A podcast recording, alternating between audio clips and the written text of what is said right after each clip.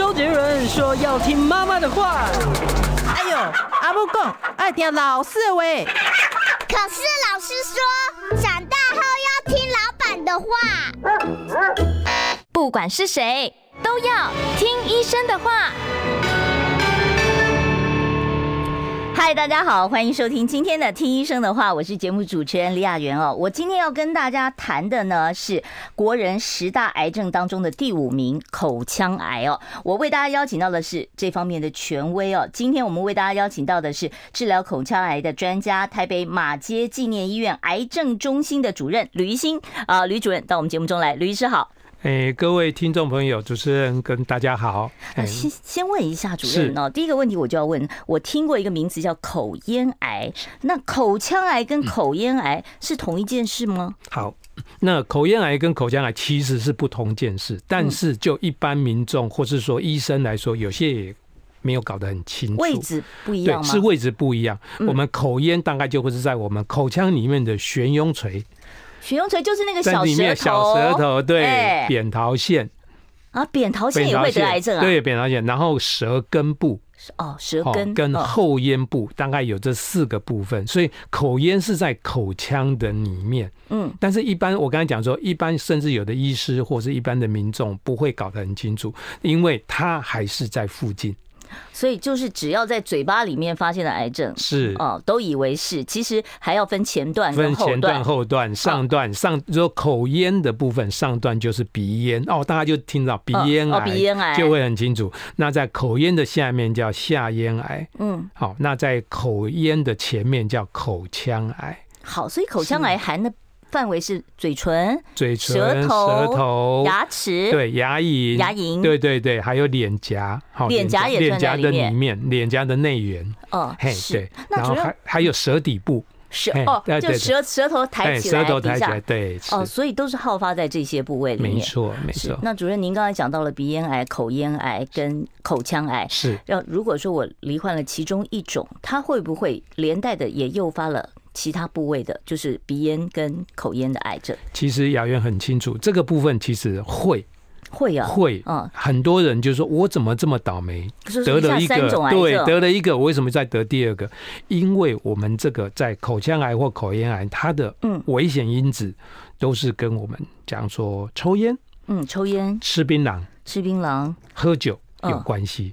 那口腔癌跟吃槟榔会直接的有关系，因为我们的咀嚼就是在口腔里面咀嚼。嗯，那吃槟榔当然要咀嚼。嗯，那但是抽烟就不是只有烟只在口腔，因为它会从鼻子冒出来。没错，它会从咽喉又往下走，所以在我们的危险因子里面，除了槟榔是引起口腔癌的危险因子以外，因为常常吃槟榔的。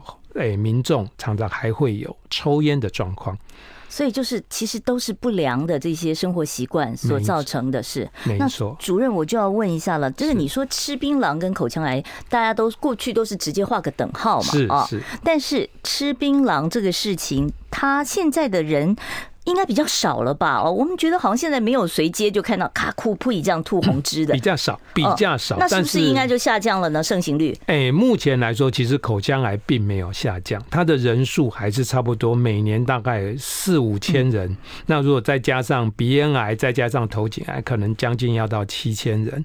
那没有下降的原因是我们其实吃槟榔的人有减少，嗯，但是某些。哎，职业别的，他其实吃槟榔的量还是蛮大的。您职业别是讲那些哦，就是长期要开车的问题，开车或是假如说去捕鱼，或是他其实有时候需要在凌晨的时候非常集中注意力的职业别。哦，所以槟榔真的会提神吗？他会提神，或是有人讲说，当然吃槟榔的人会有很多不一样的想法。他说我会有灵感。嘿嘿，就有灵感，有灵感，作家吗？类似这样的，所以所以同样的，就吃槟榔的部分，大概对跟口腔癌有直接关系。所以如果吃槟榔的量减少，那口腔癌应该会减少。但是因为不是只有吃槟榔，还有抽烟。所以连抽烟都是口腔癌的这个致病的高危因子。没错。好，那既然您说在嘴巴里面，那很多人就讲说，我特别喜欢吃麻辣锅，是。好，我特别喜欢吃很烫的东西，烫的开开水什么的，喝热茶。是。那些这些烫的东西会不会导致口腔癌呢？还是说它是食道的问题？是，其实从坊间来说，会建议说这个东西会有关系，但是就我们医学的角度来说，刚才讲的抽烟、喝酒、吃槟榔三个以外，我觉得吃烫的跟吃麻辣的或是炸的东西，基本上只是造成口腔或是舌头容易发炎，但是跟癌症。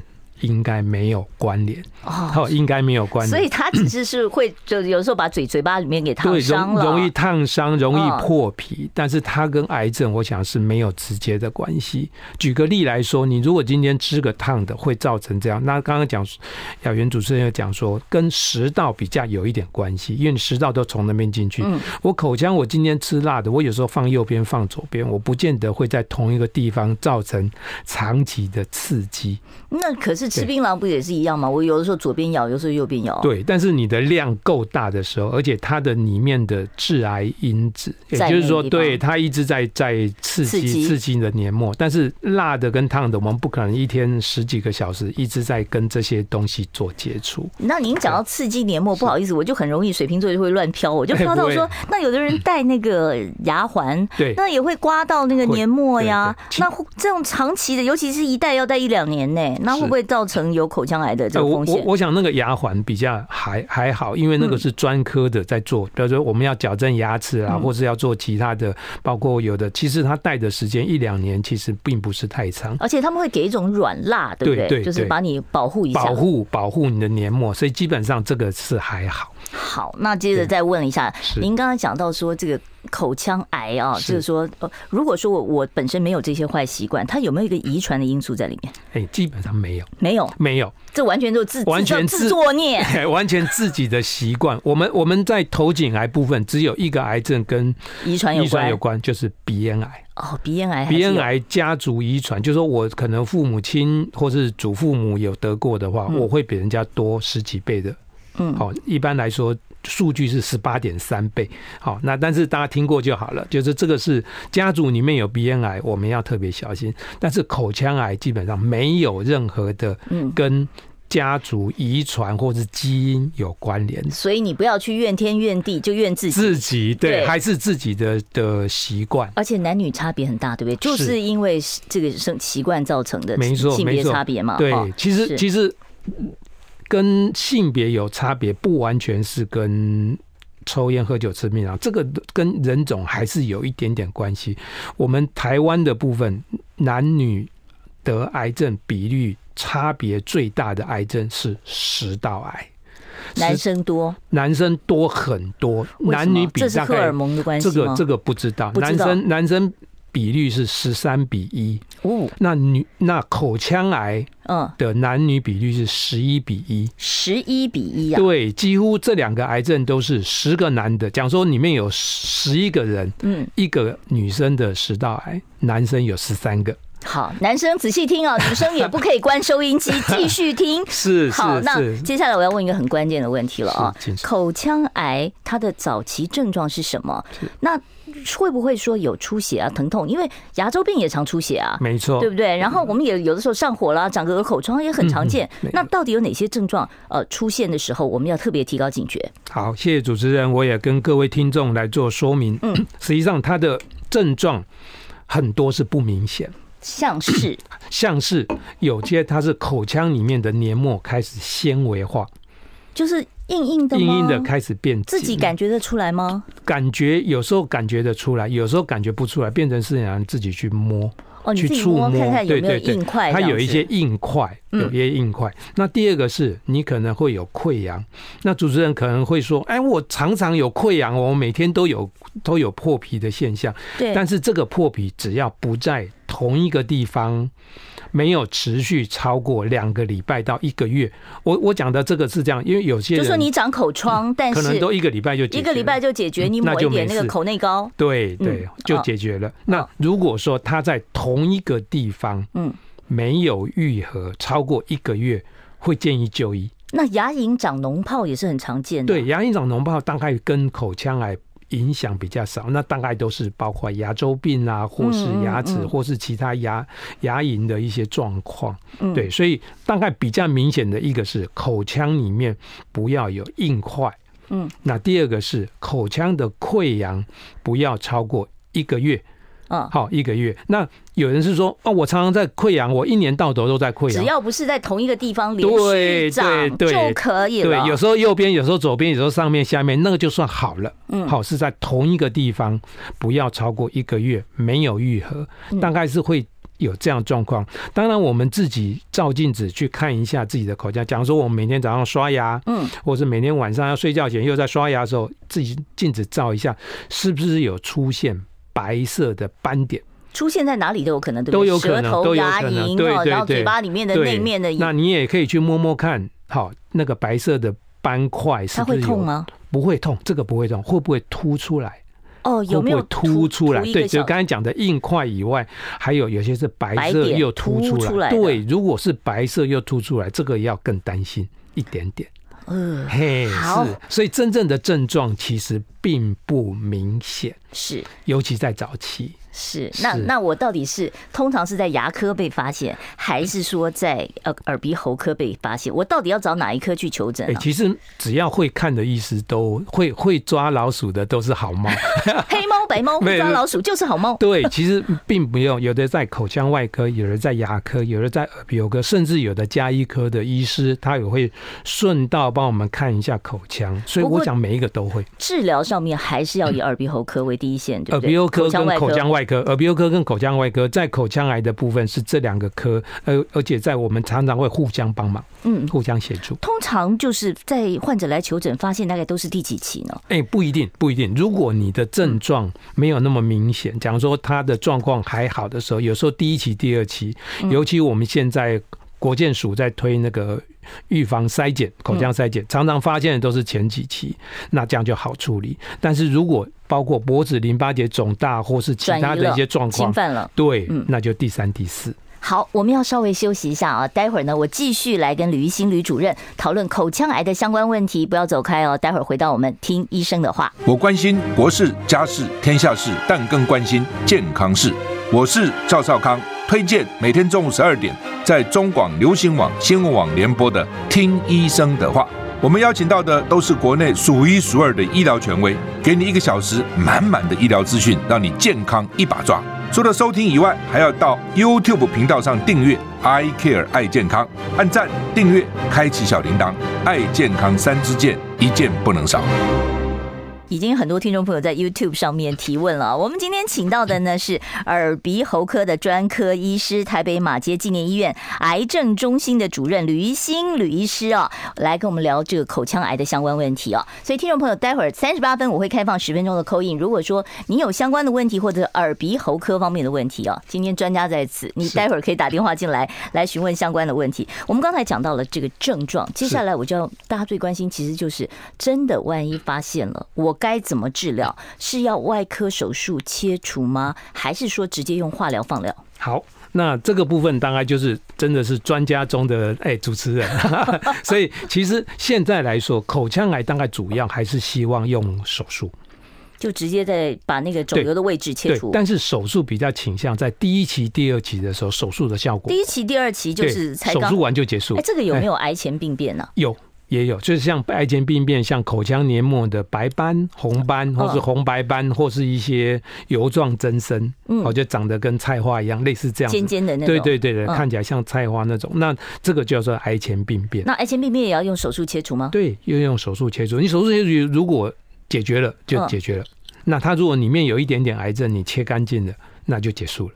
那这个手术我就要想问一下了，这个手术会不会影响到我说话、我吃饭？是哦，会不会造成我味觉上的一些损害？没错。好，我想第一期、第二期大概影响有限，嗯，影响有限，不会没有影响。外外观看得出来，外观不会影响，所以它是从里面开，从里面开。第一期、第二期，嗯，但是缺点是，如果到第三期、第四期，可能你的手术。完了以后，你的放疗、化疗，或是免疫治疗，或是标靶治疗等等的，可能都要上去，而且会影响到我们的讲话。还会影响到我们的吞咽，有吃东西也会有时候会影响到我们的外观。哦，所以如果到三四期，你的颜面的这个状况就一定会受到一些影响了。像刚才您刚刚讲到了说，如果说是第一期、第二期，如果它的位置是在舌头上的，是那是不是真的就是影响说话了呢？会会影响说话，但是我说在这个部分，舌头的部分，其实如果你切除的部分小于一半，嗯，如果只有三分之一或四分之一，基本上会有影响。但是不至于让你没办法讲话，只是比较不清楚就是了。稍微稍微不清楚，因为我们的讲话其实不是单靠舌头，我们靠声带、靠舌头、靠牙龈。好像我们今天如果出车祸抓少一颗牙齿，我们讲话就会漏气、漏风这样子。那实际上整个的声音出来会有口腔。整个的整体的作用是，所以不光是靠舌头了，不可能靠舌头，所以你牙龈如果那个部分出切除掉，你讲话还是会漏掉。是好，所以第一期、第二期相对比较好处理，因为它还没有扩散，它还都在嘴，没错，嘴巴里面就是口腔里面啊。那像乳癌的话，你切完了以后，你还要做化疗呀？是。那那这个第一期、第二期的就不用做化疗、放疗吗？要看它的的切除的干不干净。嗯，那基本上。第一期、第二期就口腔癌的部分不做化疗，不做电疗，那它复发几率高不高？复发几率当然相对的也低，大概一两成而已。一两成。对，那到第三、第第四期就整个反转，你可能花了很多的功夫，你可能做了很多的努力，那也影响到你的外观、嗯，吞咽、语言，甚至有的会影响到我们的工作。好，因为有些工作是靠讲话的，有些工作是靠什么的？不行啊。有些有些工作是靠体力的。嗯，你吃吃吃东西吃的不好，你没有体力，你就很难去做工作。这个第三期、第四期是指它扩散到哪些部位算第三期？淋巴结。淋巴结。对，淋巴结，那它会全身跑吗？哎，基本上只在脖子的脖子附近，脖子以上。对，但是淋巴结只要有一颗淋巴结，就叫第三期。有两颗淋巴结就叫第四期，所以要连淋巴结一起拿掉了。当然，当然，所以才会说会影响到外观，会影响到外观。是对。那这个部分在处理的时候就会，所以我们还是希望在口腔癌的部分，在很早期我们就把它诊断出来，那它的处理又简单又方便，效果又好。哎，这个听起来一二期跟三四期简直是就是天壤之别，就是天与地之差啊！没错，那我听过一种叫做什么电电疗烧灼，是那这个是这个也是应用在口腔癌的治疗吗？应该第几期用得到？对，应该是这样讲。我们我们第一、第二期的做手术切除，很多是用镭射。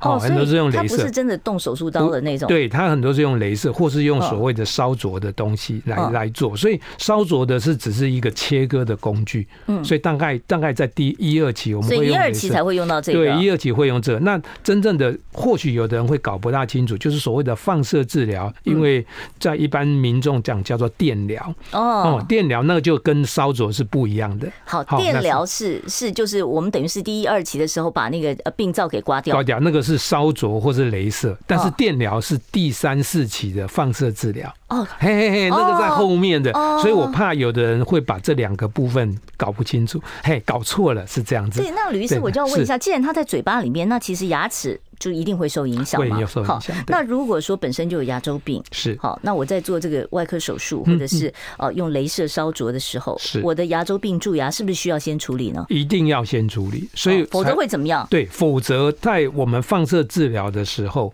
它的牙龈会受到受伤，会破坏，会容易造成牙龈的骨髓炎。哦，骨髓炎听说很危险，很麻烦，而不止不止危险，而且不好治疗。所以在要接受放射治疗前，我们一定要接受所谓的牙科的会诊、口腔外科的会诊，要把它该蛀牙的东西要整理，该牙周病的地方要治疗，那然后才能够再做切除的手术。对，然后才能接受过后面的放射治疗。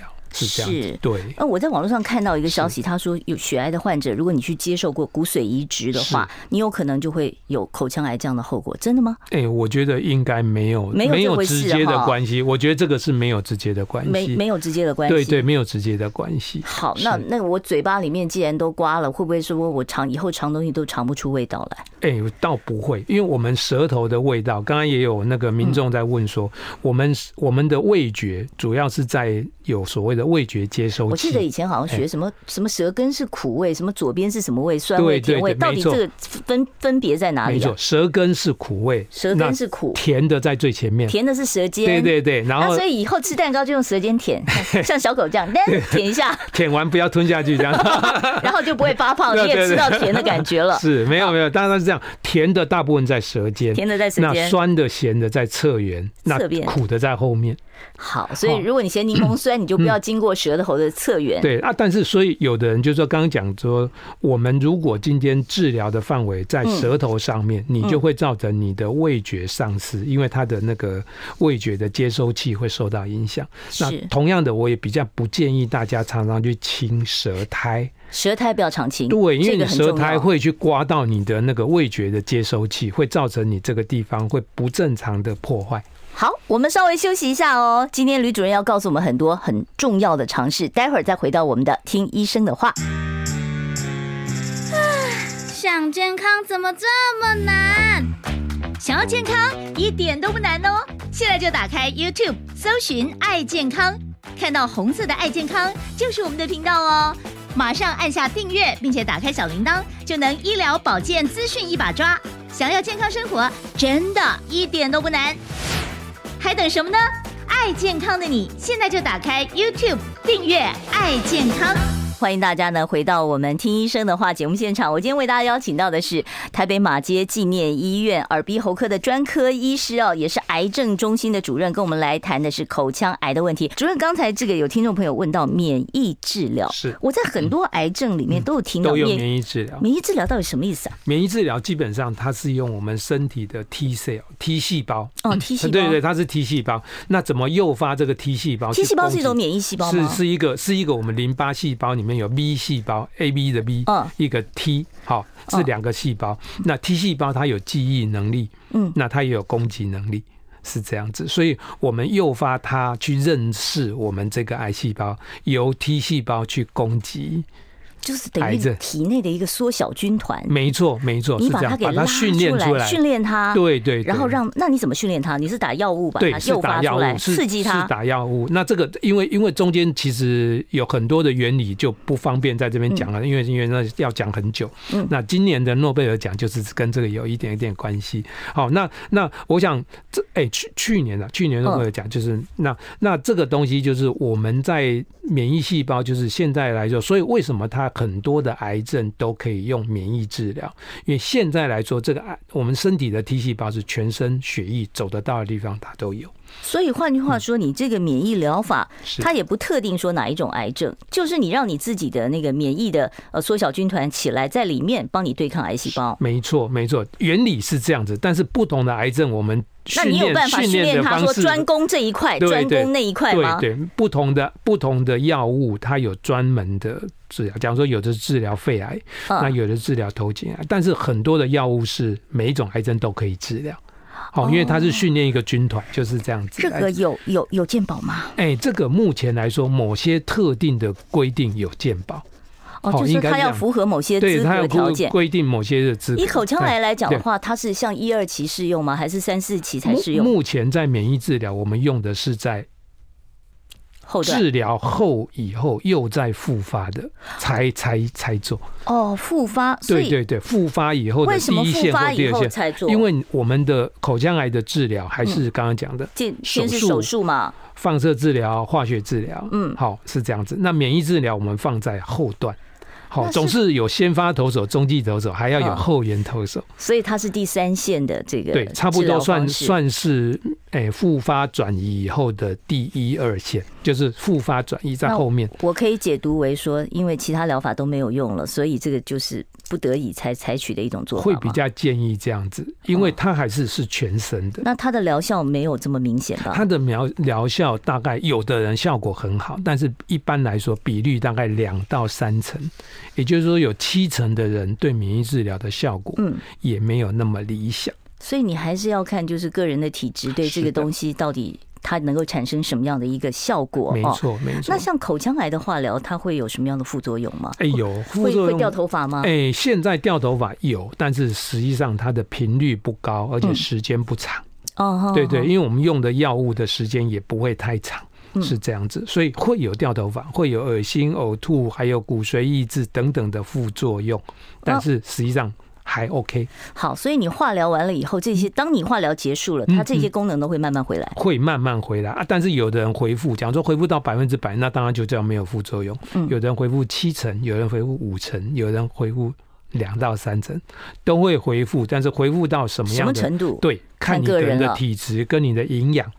哦，营养也很重要，营养很重要。在我们做任何的癌症治疗，我们都需要营养去对抗我们的，哎。要打的敌人，那让我们自己的军队。所以你想要去饿死癌细胞这种事情就不要想了。哎，大概很难呐，那可能饿死自己会比较 好。那另外一个就 是放疗，很多人怕放疗把唾液腺给打坏了。是，那如果打坏了唾液腺以后，会不会以后就变口干舌燥、干燥症？会。现在的现在的高剂量的放射治疗跟所谓的直指、重粒子，基本上它会造成口腔的，就是干燥的几率会下降。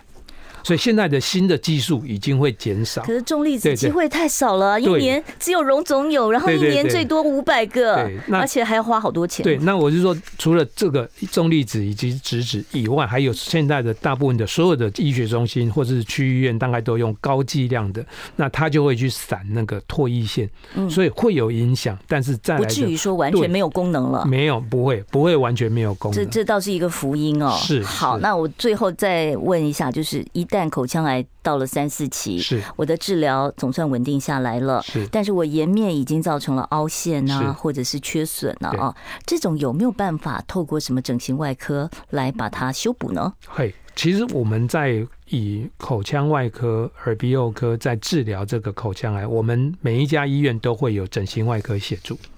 哦，所以其实都是已经全套的，对，都是整个团队。所以后来来说，我们在手术完，他的治疗效果都稳定，他的存活也都稳定，状况也都 OK 的时候，整形外科这时候会上台。哎，你是不是要在嘴巴哪边修一下，或是填补一些什么样的这个填充材料？没错，让你再来的吞咽或是语言会过得更好。而且我们在我们舌头，有时候我们舌头在手术完的时候修补，它有时候会定在舌底。它会粘住啊，弹不起来。会粘住，对。那但是我们可以把它稍微剪开一点，剪开一点，对，稍微松一点，大概是这样子。会会有整形外科协助，这是我们的团队。现在讲起来就是说，你要治疗一个口腔癌，你的团队里面有牙科医生，是，有耳鼻喉科医生啊，还要有整形外科的医生啊，血肿放肿。啊，等等，对对对对，刚刚讲的电疗、化疗，那跟甚至现在复健科医师都要加入，对对对，包括管理师、语言治疗师，搞不好都加入了，都加入了。这个这个团队现在在每一家医院，在这个部分，大家不用担心，其实大部分都做的很完善了，都是一个团队。好，现在时间已经快要十二点三十八分了，很多人等着拨电话了啊，看谁抢得快。好，我们稍微休息一下，待会儿呢，欢迎大家打电话进我们的节目现场。我关心国事、家事、天下事，但更关心健康事。我是赵少康，推荐每天中午十二点在中广流行网、新闻网联播的《听医生的话》。我们邀请到的都是国内数一数二的医疗权威，给你一个小时满满的医疗资讯，让你健康一把抓。除了收听以外，还要到 YouTube 频道上订阅 “I Care 爱健康”，按赞、订阅、开启小铃铛，爱健康三支箭，一件不能少。在现场的是耳鼻喉科的专家吕医新啊，吕医师在我们节目中。好，我们接第一位听众朋友电话。呃，你好，请说。哎、欸，主任你好。哎，你好。我请问。哎，请讲。哎，我的扁桃腺的右侧弄的功能，没有处理。是扁桃腺。嘿，是。我跟你讲哈，你的你那边应用你讲物件哈，如果不影响你的吃东西，基本上嘿喙齿诶，那个含德腺来的功能哦，嘿不要紧。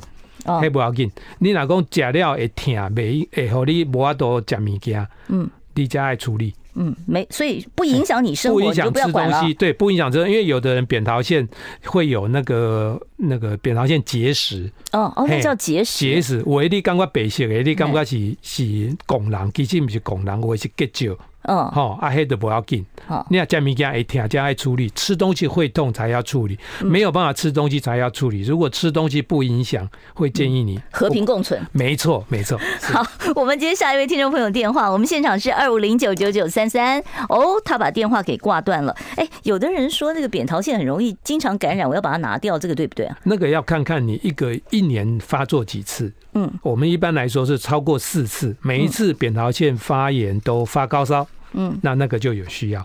但是如果只是卡卡怪怪的，扁桃腺如果摘掉，会不会很容易感冒啊？不会，不会啊！人家都跟我讲说那个是管免疫的，是是那个守护神，对，守护神啊，门神啊。实际上不是，我们的口腔里面的淋巴组织，除了扁桃腺以外，上面还有鼻咽扁桃，下面有舌根扁桃，哦，所以不会全部的扁桃一起拿掉，只有两个扁桃腺。好，我们继续来接听电话。我们现场专线是二五零九九九三三二。我们接下一位听众朋友电话。你好，请说。Hello，哎、欸，你好。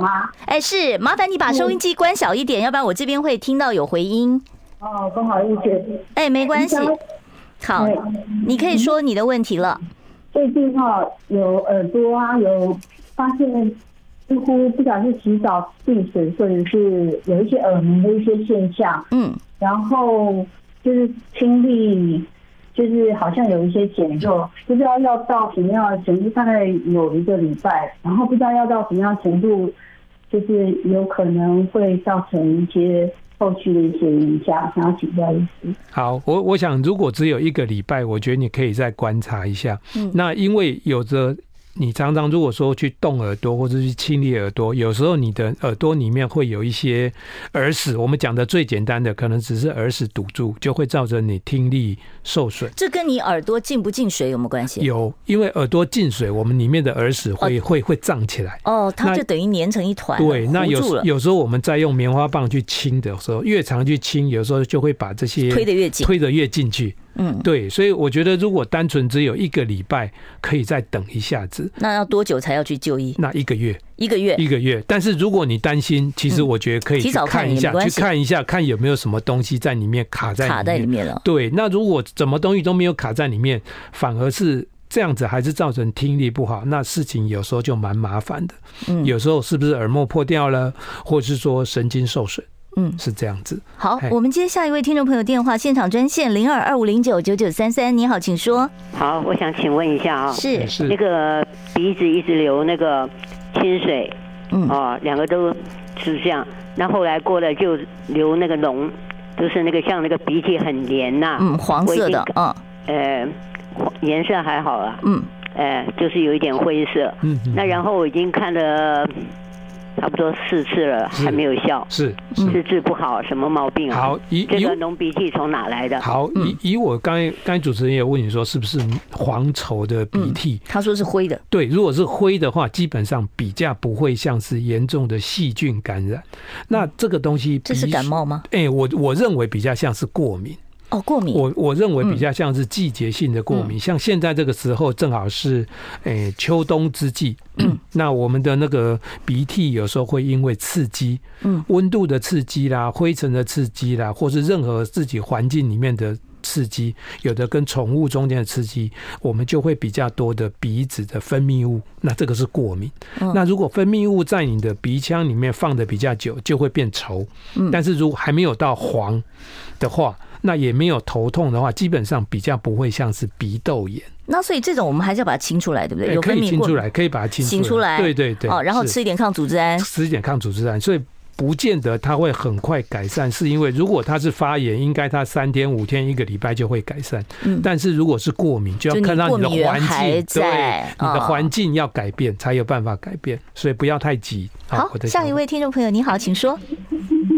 喂，Hello，拜托大家收音机关小一点哈，要不然的话，我这边听起来好像你在潜水艇里面哦，就会有那个回声哦。好，大家记得好，我们接接您的电话，请说。我妈妈三三十九岁就食癌过世啊，舌头长癌是。然后她并没有抽烟、喝酒、嚼槟榔，然后也没有遗传史。嗯，那我想要了解一下，为什么他们他会得颗舌癌。嗯嗯嗯，好，好，这个这个部分就是真的是比较特别。我们刚才讲过，它最常的发生的危险因子就是抽烟、喝酒、吃槟榔。嗯，他都没有。确实有一部分的人，而且男生居多。他又那你刚才讲又是女生，又这么年轻。对，所以这个东西确实是很难去评估到底为什么。嗯，好，真的为什么？那这个真的我也不大清楚，真的为什么？因为也没有看到个案本身。是啊，即使看到个案，可能也很难很难判断，也很难判断。就有的时候你真的问不出个为什么。是的。那另外就是这个舌癌是不会遗传的吧？是不会遗传，所以他也可以不要太担心这个问题。对对对，没错。好，我们下一位听众朋友，你好，请说。Hello，哎，你好，你好，请说。哎，主持人医生好，你好。哎，我那个嘴巴就是张开合会咔咔响，然后牙齿。前面咬东西，后面颞颌关节会痛，这是怎么回事？好，你刚刚讲的很很好，叫做颞颌关节，这个东西就是颞颌关节。颞颌关节就是在我们的耳朵的前缘，对对对，在这地方，我们按到那个地方，我们嘴巴张开，或是在咬东西，或是在哈气的时候，那个地方都会比较紧。对对对，刚才主持人指的这个地方，那颞颌关节炎常常就是容易紧张，或是咬到硬的东西。有人睡觉还紧咬牙关，对，没错，会会咬牙，或者是。说会磨牙，那这个人在一般来说，你的颞颌就会常常会紧。嗯，那就会容易发炎，所以这个东西它有的是咔咔咔咔咔，就会有这个样的声音。是，所以这个还是要就医了哦。哎，就医或是放轻松，其实其实不用太担心。放轻松。如果你还有更希望更详细的资料，我们之前做过这一集专题哦，大家可以进去过去我们的节目室里面去找一下啊。我们过去谈正颚手术的时候有讲到这个话题，也欢迎大家呢可以去翻阅一下我们过去的一些资料，把我们节目当小百科很好用的啊。好，今天因为时间的关系啊，我可能就没有办法再接听其他听众朋友的电话了。最后，是不是主任帮我们做一个综合提醒？好，我觉得还是筛检。口腔黏膜筛检对于口腔癌的预防跟治疗会有很大的帮忙，因为早期跟中晚期预后差太多了，预后治疗跟它的结果都会差非常的多。是是，好，今天我们节目就进行到此了，感谢吕玉新吕主任到我们节目中来，谢谢您，谢谢主持人，谢谢各位听众。